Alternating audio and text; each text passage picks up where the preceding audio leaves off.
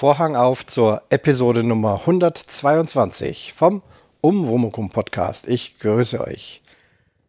Das Thema heute sind Störfaktoren beim Bogenschießen. Ja, kommen wir gleich dazu. Zunächst einmal Rückblick auf unsere auf unseren Urlaub, auf unsere Fahrt. Da gab es auch Kommentare dazu. Einer ist hier im Blog. Es gab auch äh, persönliche Anschriebe und Kommentare dazu. Und die meisten schlagen vor, für so einen Fall sich ein Camping-Navi zuzulegen, also ein Spezial-Navi, was auf Campingfahrzeuge eingeht, Wohnmobile, Wohnwägen. Solche Geräte gibt es. Hab mich auch schon mal umgesehen, was es da so gibt. Kostet eine Menge Geld, weil einfach viel mehr Informationen gesammelt und eingegeben werden müssen und verarbeitet werden müssen. Ich weiß es auch schon länger, dass es solche Geräte gibt. Sind sicherlich hilfreich. Ob es mir in dieser Situation geholfen hätte, wage ich fast zu bezweifeln. Ich gehe gleich nochmal drauf ein. Ähm, ich habe hier einen schriftlichen Kommentar, der beschäftigt sich auch damit. Bernhard K. hat geschrieben, das war die spannendste Folge, die ich bisher gehört habe. Zum Glück seid ihr nicht auch noch ausgeraubt worden. Was mich gewundert hat, dass der Weg von der A7 über die schmale Straße eine Katastrophe war. Aber der Rückweg kein Problem. Dafür habt ihr wohl eine andere Strecke gewählt, oder? Wäre es nicht sinnvoll, ein Navi oder eine Navi-App speziell für Wohnwagen zu verwenden, damit das nicht wieder passiert? Ja, Bernhard, vielen Dank für den Kommentar. Zunächst mal über die zu der Frage nochmal von der von der Route her, klar, ohne Landkarte und ohne zu wissen, wo wir waren, ähm, möchte es nochmal kurz erklären. Wir sind im Prinzip von Norden nach Süden durch dieses Waldgebiet gefahren auf dieser schmalen Straße und nachdem wir das dann also alles geschafft hatten und unten dann wieder draußen waren, beziehungsweise an dem anvisierten Campingplatz zumindest dran vorbeigefahren sind, hat ja berichtet, dass wir dort gar nicht mehr hingegangen sind. Und dann eben die Entscheidung wieder zurück auf die Autobahn. Die Autobahn verläuft eben parallel zu dieser Straße schon deutlich weiter drüben.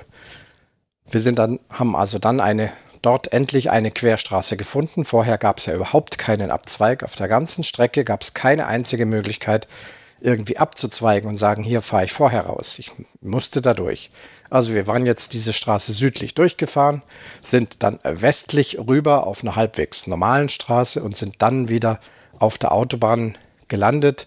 Also praktisch immer noch weiter Richtung unserem eigentlichen Reiseziel. Selbstverständlich sind wir diese Straße nicht zurückgefahren. Das ist klar. Und im Nachhinein kann ich auch sagen, habe ich mir das auf der Karte auch nochmal angeguckt. Das hätte ich mir, ja, hätte ich im Vor Vorhinein, ich hätte es im Vorhinein auch nicht erkennen können. In jedem Fall war es so, äh, eine großräumige Umfahrung auf deutlich breiteren Straßen wären fast 50 Kilometer gewesen gegenüber diesen 8,5 oder 10 Kilometer auf dem direkten Weg zu diesem Campingplatz. Ich wollte ja zu diesem Campingplatz fahren. So habe ich es in Google Maps eingegeben und deswegen hat Google Maps mich da durchgeführt.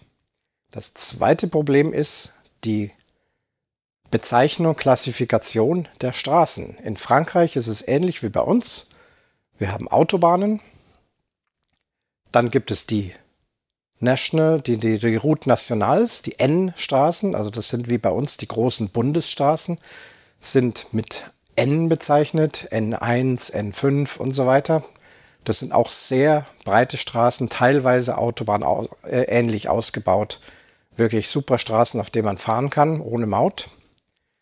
Dann gibt es die Distriktstraßen, gelb gekennzeichnet mit einem D dran. Das ist also ein Distrikt ist sowas wie ein, ein Bundesland oder ein, äh, nee, nicht ein Bundesland, ein, ein Landkreis. Also es ist eine Landkreisstraße, das sind die D-Straßen und dann kommt alles andere, was einfach kleiner ist und dann einfach Gemeindestraßen sind, Ortsstraßen und solche Sachen. Und auch im Nachhinein habe ich nachgesehen, diese Straße, die wir gefahren sind, ist als D-Straße gekennzeichnet. Zwar eine D bis, also Unterkategorie vielleicht, aber immerhin eine D-Straße. Und deswegen hat es Google Maps gesagt, D-Straße kann man fahren. Klar, Google Maps wusste nicht, dass ich mit dem Wohnwagen unterwegs bin. Es war für Pkw, aber auch mit dem Wohnwagen. Bisher bin ich in Frankreich mit D-Straßen immer gut klargekommen. Ich habe mir oft auch schon Spezialrouten ausgedacht, wo ich nicht auf der Autobahn fahren wollte und habe mir das selber auf dem Plan rausgesucht und habe dann gesehen, also hier kommen winzige Schlängelstraßen, die fahre ich natürlich nicht, aber da ist eine gelbe D-Straße, die führt dann 10 Kilometer lang und dann kommt sie wieder auf eine N-Straße. So habe ich mich also bisher durch Frankreich durchgewurschtelt und das hat immer ganz gut funktioniert. Klar, die D-Straßen sind langsam, die gehen auch durch kleine Orte durch. Natürlich gibt es da auch Kurven und die sind nicht immer super breit, aber eine Mittellinie ist dann normalerweise schon. Also, diese Navis sind natürlich angewiesen auf die Informationen, die sie kriegen. Und ich vermute mal, dass genau speziell in diesem Fall selbst ein Camping-Navi mir, glaube ich, nicht geholfen hätte. Erstens, weil es eine D-Straße war. Zweitens, weil es keine Beschränkungen gab. Beschränkungen gibt es zum einen in der Höhe, wenn es also durch einen Tunnel durchgeht, oder in der Breite. Es gibt Straßen in ganz Europa, da steht dran, hier nur maximal 2,20 Meter Breite. Darf da durch. Dann wäre mir auch klar gewesen, mit meinen 2,30 Meter, da komme ich nicht durch. Und wenn so eine Information im Camping-Navi eingegeben ist und ich gebe eben ein, mein Fahrzeug hat eben Breite von 2,30 Meter, dann hätte auch das Camping-Navi gesagt, nee, da kannst du nicht fahren. Steigungen werden auch mit berücksichtigt. Vielleicht wäre das der Punkt gewesen, wo das Camping-Navi doch gesagt hätte, geht nicht. Denn es kamen ja Steigungen und Gefälle bis zu 15 Prozent und die waren dann dort auch ausgeschildert. Aber das siehst du halt auch erst, wenn du dort bist. Stimmt, also da muss ich sagen, Vielleicht hätte hier das Camping Navi doch geholfen, hätte gesagt, zu viel Gefälle kannst du mit dem Gespann nicht sagen, nicht fahren. Gut, also so ein Gerät wäre sicherlich eine Hilfe. Letztendlich muss man als Wohnwagen-Gespannfahrer sich seine Route planen. Das tue ich ja auch. Es war halt hier nur eine unplanmäßige äh, Sache und ich werde auch in Zukunft unplanmäßige ähm, Routen versuchen auf jeden Fall anzuhalten, zu sagen, okay, jetzt soll es ganz woanders lang gehen. Was ist denn da Sache? Was für Informationen kriege ich da? Und äh, kann dann vielleicht auch besser abschätzen, ob das funktioniert oder nicht. Noch mehr hätte, hätte, hätte. Ja, man hätte vielleicht frühzeitig wenden können. Also mit dem gesamten Gespann wenden wäre ja unmöglich gewesen. Aber der Klassiker, den ich ja ganz am Anfang unserer Campingkarriere auch schon mal gemacht habe, habe ich im Podcast schon berichtet, als wir da durch Monaco durch sind und auch in so einem Wohngebiet gelandet sind. Der Klassiker ist dann halt abkuppeln, den Wohnwagen von Hand umdrehen. Das ist ähm, in aller Regel problemlos, vor allem wenn es eben ist.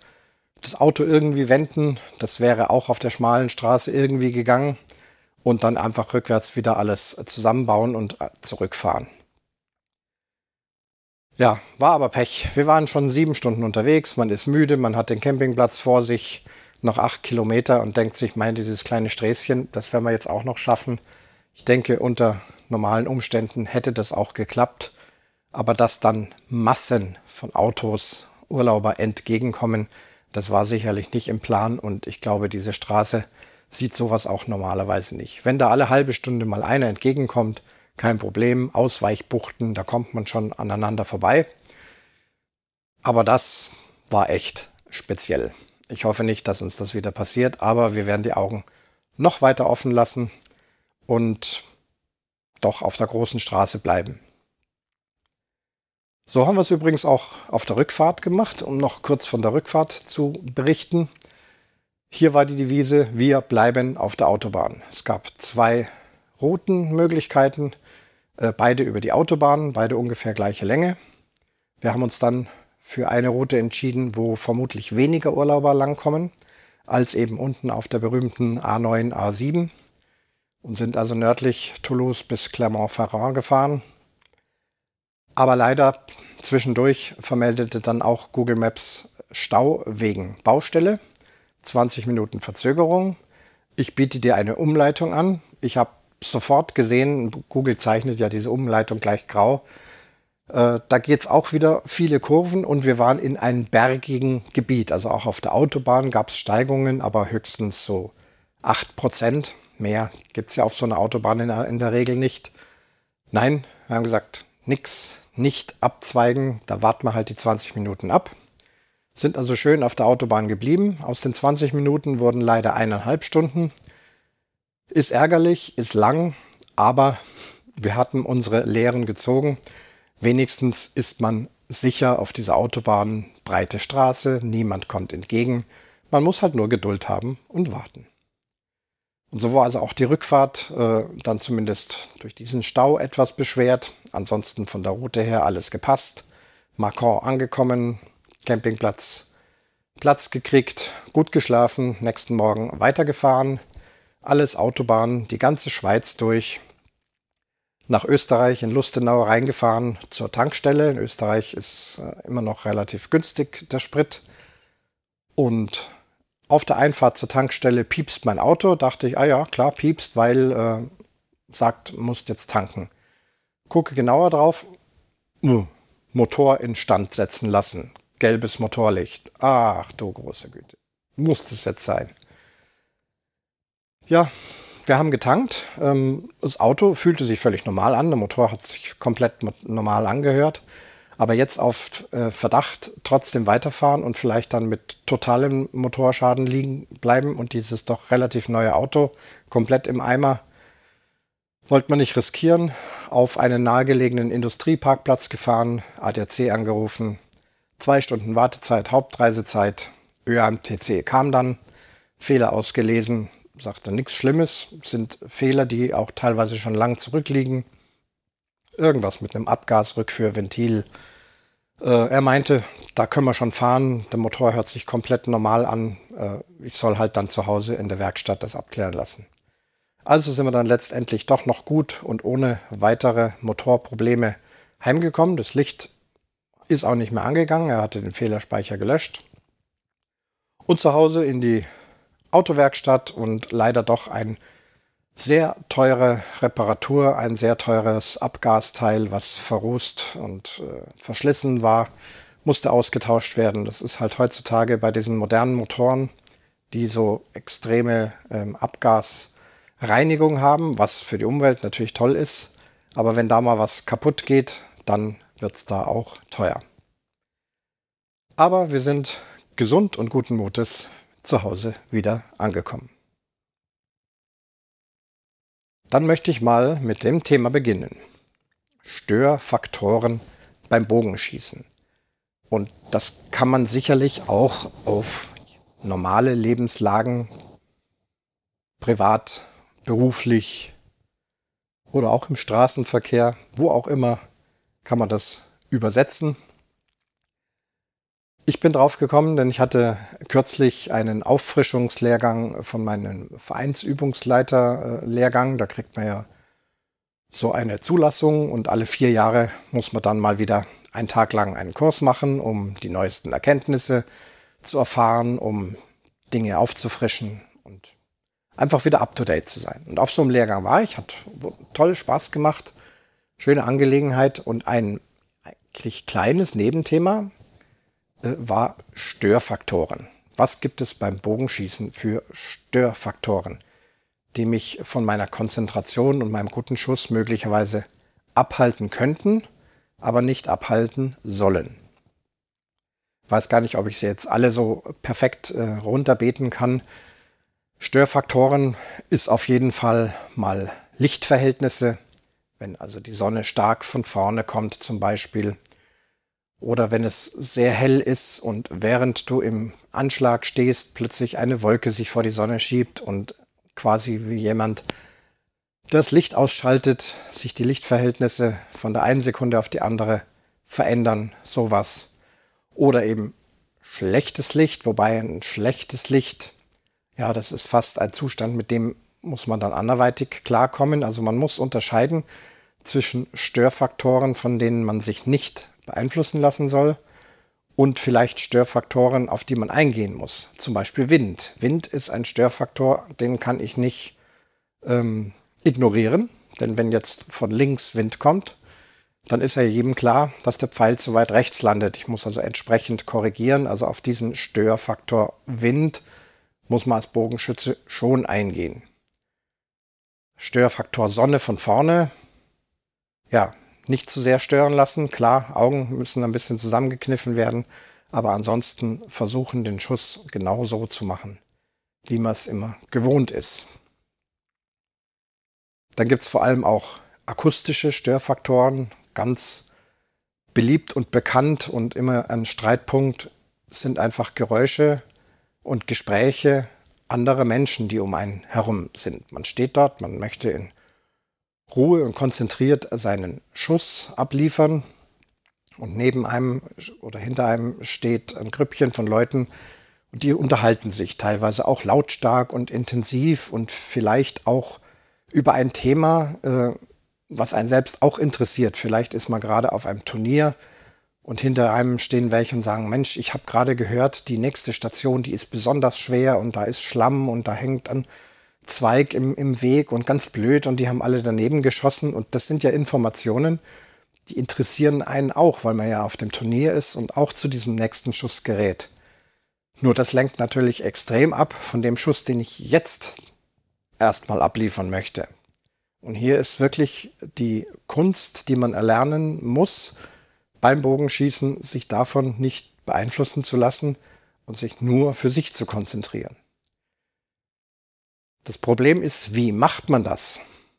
Kann man das lernen? Man kann es nur mit sich selbst üben. Ich wüsste nicht, dass es echt Patentrezepte dagegen gibt. Ich lerne das ja bei mir selbst ständig kennen. Manchmal gelingt das gut, dass sich Leute hinter einem unterhalten und man das ausblendet.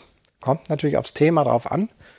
Also ganz schwierig ist es wirklich, wenn es so ein Thema ist, wo man selbst sofort gefangen ist und möchte es auch wissen oder ich habe jetzt die neuen Pfeile von dem und dem und der Laden hat da besondere Knockpunkte und günstig und, und so, solche Gespräche, das ist echt schwer, sowas auszublenden.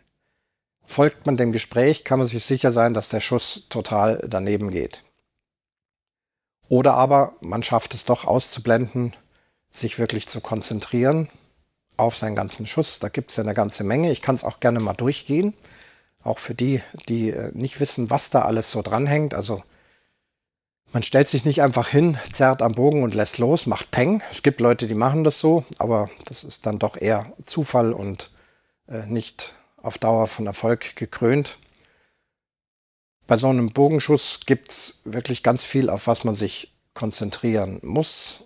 Das ist im Wesentlichen der eigene Körper, denn der eigene Körper ist ja Teil der Waffe, so kann man sagen. Ja, ein Bogen schießt ja nicht von alleine, sondern der schießt nur, wenn der ganze Körper da komplett mitmacht. Das geht mit den Füßen los, der sogenannte Stand. Wie stehe ich? Stehe ich wirklich gut? Will jetzt dann nicht alle Parameter euch erzählen, aber es geht eben mit den Füßen los. Die Knie, die Hüfte, es ist fast wie ein autogenes Training, kann man sagen. Dann der Griff, also die linke Hand, wie greife ich den Bogen, sitzen die Finger richtig, sitzen sie locker. Dann äh, die Finger, die an der Sehne anliegen, ein Finger über dem Pfeil, zwei Finger unter dem Pfeil. Wie ist die Position der Finger? Berühren sie nicht den Bogen? Sind sie gut angewinkelt? Dann wird langsam angehoben. Wie ist meine Atmung? Ist meine Atmung ruhig? Also ihr merkt, es ist echt ein autogenes Training. Von unten von den Füßen bin ich jetzt oben bei der Atmung. Dann kommt noch der Kopf. Ist der Kopf entspannt? Ist der Kopf gerade? Äh, sind die Schultern locker nach unten? Dann drehe ich den Kopf 90 Grad ins Ziel. Blick fest auf das Ziel. Dann eine kurze Meditation. Wie will ich schießen? Wie soll ich das erklären? Wir können ja nicht zielen mit unserem Bogen, aber vielleicht hat man eine kurze Überlegung, aha, es, ich habe jetzt vorher zu hoch geschossen, ich muss insgesamt den Bogen etwas nach unten drücken, vielleicht senke ich meinen Blick auch etwas mehr nach unten, damit der Pfeil nicht zu hoch geht, also so ein gewisser Plan, den man sich macht. Auch hierüber kann man nachdenken. Dann hebt man den Bogen an, sieht nochmal zu, ist alles ruhig, ist alles gerade. Dann kommt noch der Sicherheitsaspekt, ist nichts in meinem Schussziel, denn wir sind ja mitten im Wald bei unserem Bogenschießen. Ist da kein Tier, kein Mensch, ist alles frei, ist alles gut. Dann ausziehen, kurz danach lösen, die Finger locker an der Backe lassen, nachhalten, dem Pfeil nachsehen. Und wenn er dann im Ziel ist und alles gut ist, oder auch wenn es nicht gut ist, auch da muss man nachhalten, dann locker ablassen. Das ist also im Groben ein, ein Schussablauf und ihr merkt, dass also man kann es wirklich mit einem gewissen autogenen Training vergleichen und Bogenschießen hat auch diesen Effekt.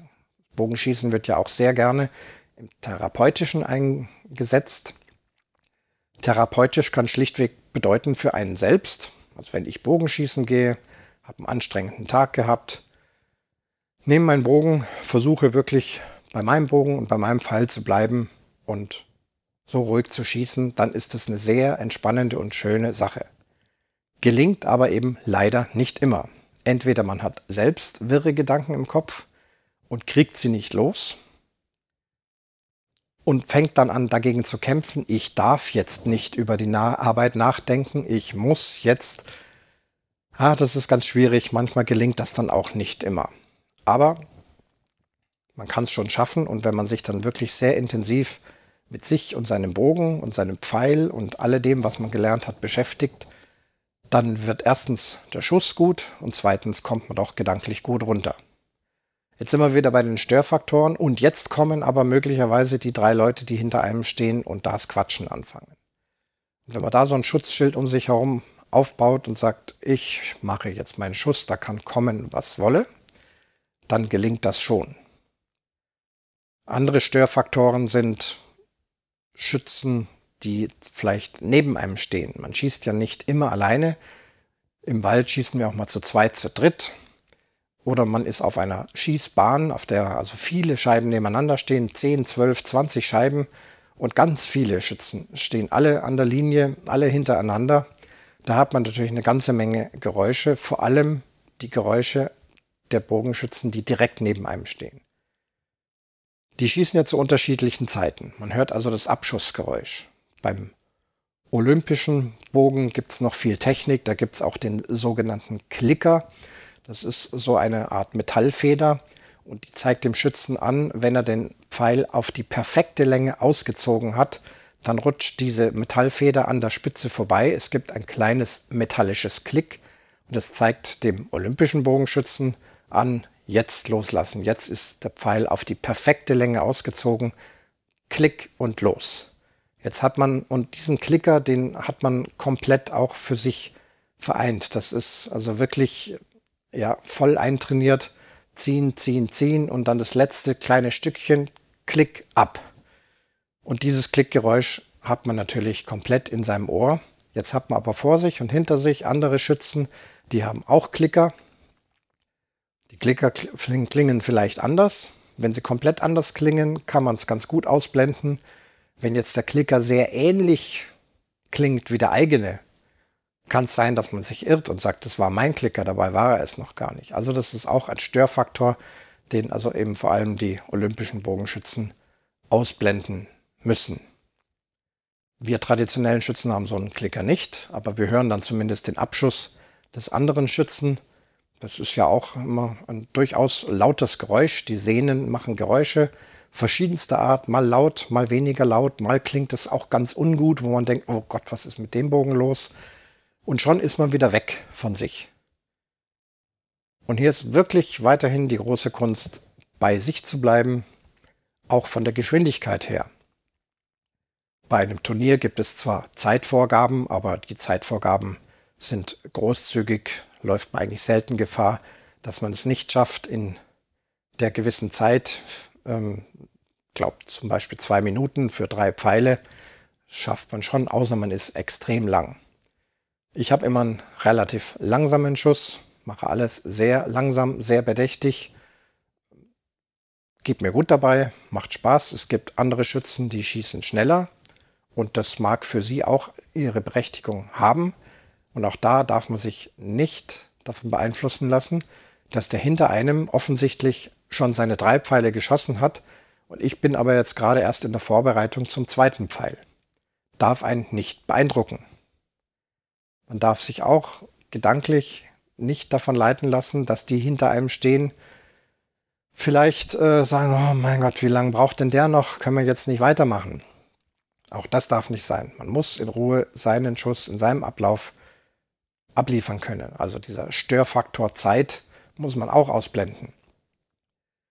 Wir hatten gerade ein kleines Vereinsturnier und da war dann auch die Situation. Man ist da also mit einer Vierergruppe unterwegs und die vier Leute schießen in ihre Geschwindigkeit.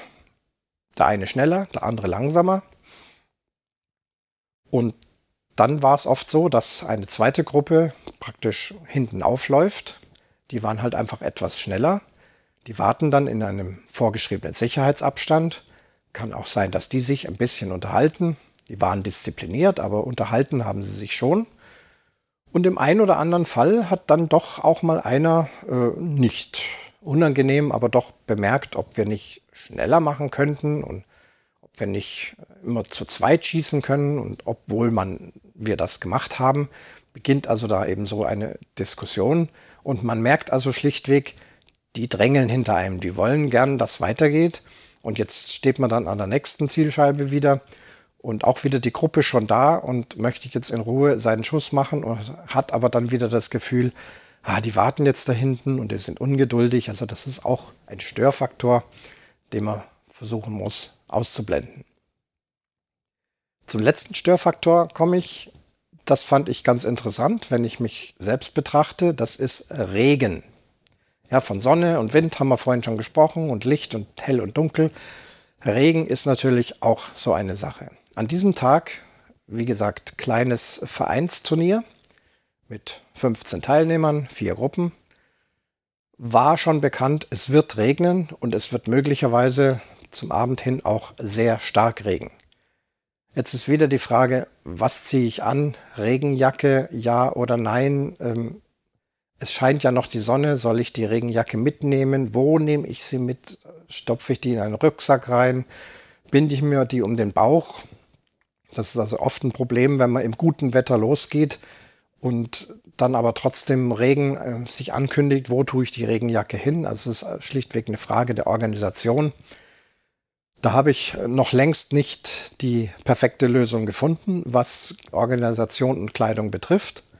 Ich selbst habe eine ja, eher günstige, normale Regenjacke, so, so ein Gummiding. Hab damit auch schon geschossen in Turnieren, wo es geregnet hat. Oder auch einfach mal nur so beim, beim Training. Also ich gehe durchaus auch mal raus und wenn es dann regnet, ist auch in Ordnung. Nur habe ich festgestellt, wenn ich die Regenjacke anhab, die ist dicht zu, vielleicht auch noch die Kapuze drüber, wobei die Kapuze mich extrem stört beim Bogenschießen, weil einfach die Sehne ja ganz dicht an der Backe ist und dann kann es immer sein, dass die Sehne auch an der Kapuze anschlägt. Also ich lasse die Kapuze ohnehin unten. Das heißt, ich muss auf jeden Fall damit rechnen, dass mein Kopf, meine Haare komplett nass werden.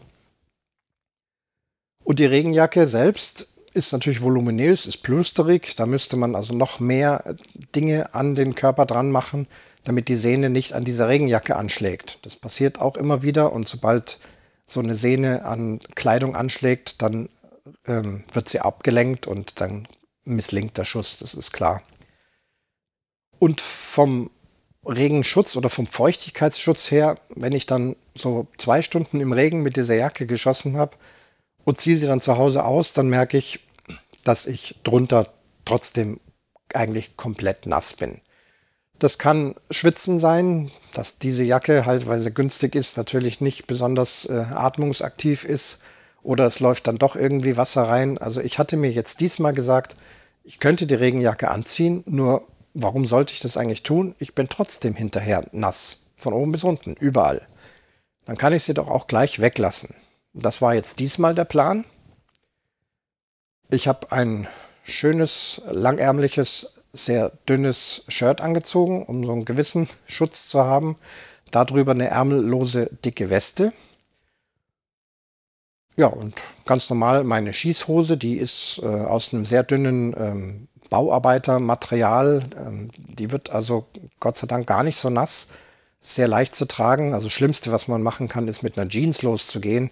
So eine Jeans, wenn die mal komplett nass ist, das wisst ihr selber, die wird schwer, die wird eng.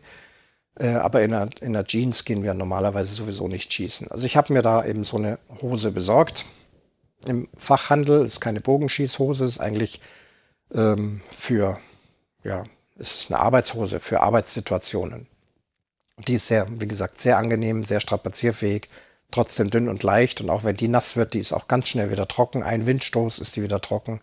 Also Hose ist okay. Da habe ich auch schon mit Wasserüberzugshosen gearbeitet und da ist dasselbe. Die sind unbequem äh, und hinterher ist man unten drunter eher noch nasser als vorher.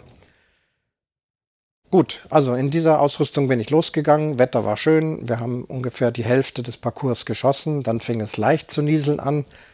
Das hat der Wald noch abgehalten, aber irgendwann kam dann doch der Wolkenbruch, also wirklich sintflutartige Regenfälle. Man wird nass von oben bis unten. Und steht dann eben wieder an dem Pflock. Es ist ja bei so einem Turnier auch genau festgeschrieben, von wo aus ich schießen muss. Wäre ich jetzt einfach nur so trainieren gegangen, dann hätte ich Stellen gefunden unter Bäumen, wo es also sehr wenig Wasser durchkommt. Der Wald hält wirklich ganz toll viel ab. Die Wartenden meiner Gruppe haben sich dann auch immer untergestellt. Aber dann war eben der Pflock möglicherweise doch auf einer Lichtung und man hat also die volle Ladung abbekommen. Damit bin ich diesmal allerdings sehr gut zurechtgekommen. Vielleicht ist der eine Vorteil, ich hatte einen Plan. Ich werde dieses und jenes anziehen, im vollen Bewusstsein, auch wenn es regnet, dann werde ich eben nass. Und dieses, dann werde ich eben nass und das Akzeptieren, das hat ganz gut geholfen. Ja, dann wird man eben nass. Klar, ist es auch kalt.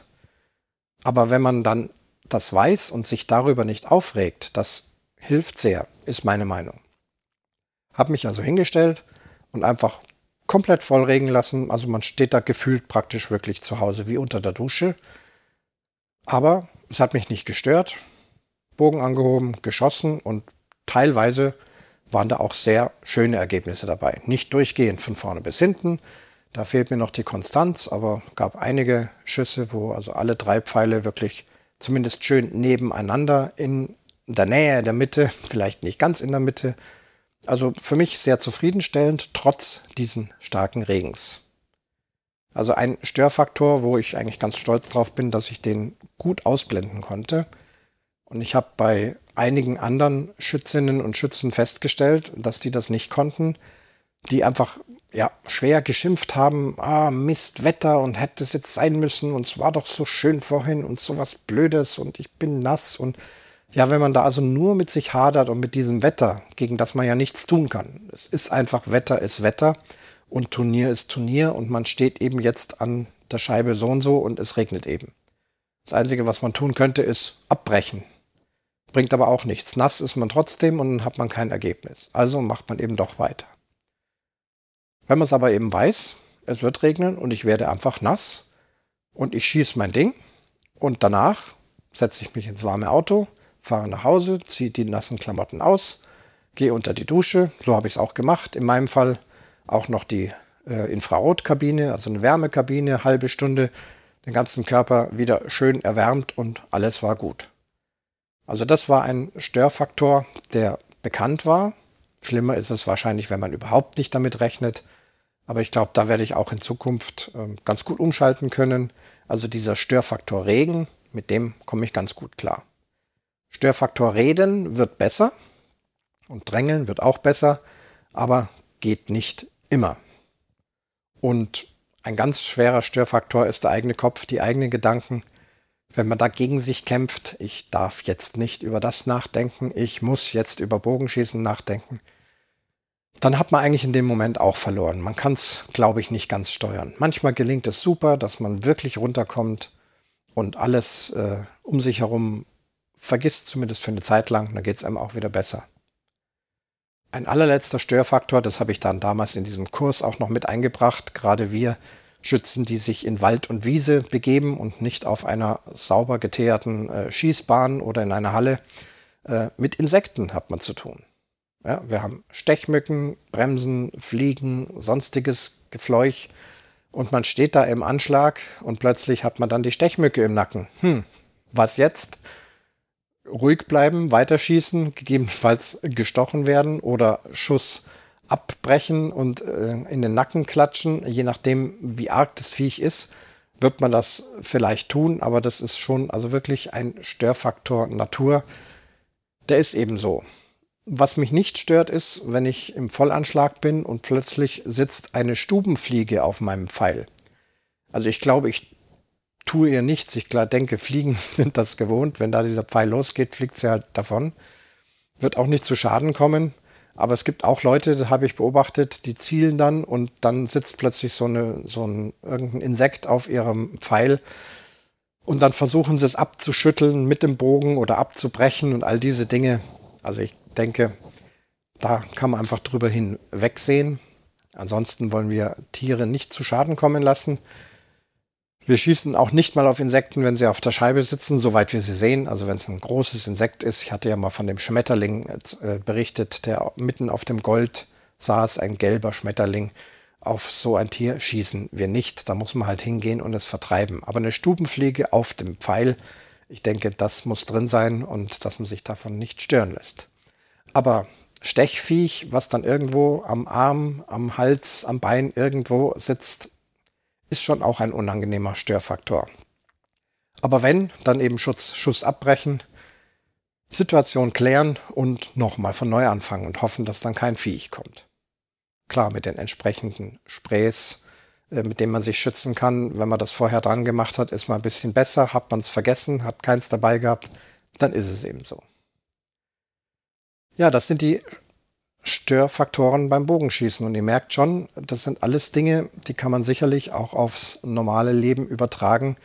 Wie viele Situationen haben wir, wo wir konzentriert etwas machen wollen oder auch entspannt einen, sagen wir mal, einen Spielfilm anschauen wollen oder ja, ganz schwierig, ein Buch lesen im Zug.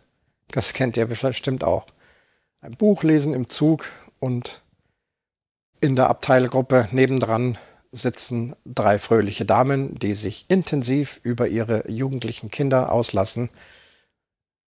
Und man kommt nicht zum Lesen, weil man ständig diesem Gespräch folgt, weil man selber vielleicht jugendliche Kinder hat oder hatte und dann einfach nicht zum Lesen kommt. Also das ist genau wie beim Bogenschießen. Und wie soll man es hinkriegen? Kann ich das ausblenden? Kann ich den spannenden Roman weiterlesen?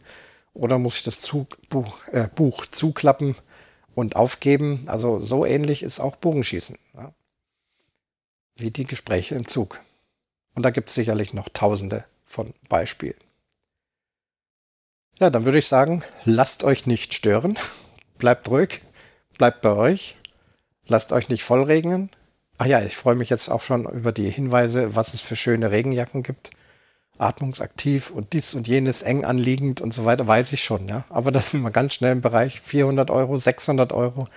Da gibt es schon tolle Sachen. Ich werde auch noch mal wieder gucken, also ob das jetzt mein letztendlich äh, beste Regenlösung ist, ohne ganz ohne Regenschutz loszugehen, weiß ich jetzt auch noch nicht. Auf jeden Fall in dem Fall hat es geklappt und muss mal gucken, was ich da noch finden kann. Aber wer weiß, vielleicht kommen ja da auch geniale Tipps. Ja, lasst euch gut gehen, lasst euch nicht stören. Ich schließe den Vorhang zum Umwomukum 122.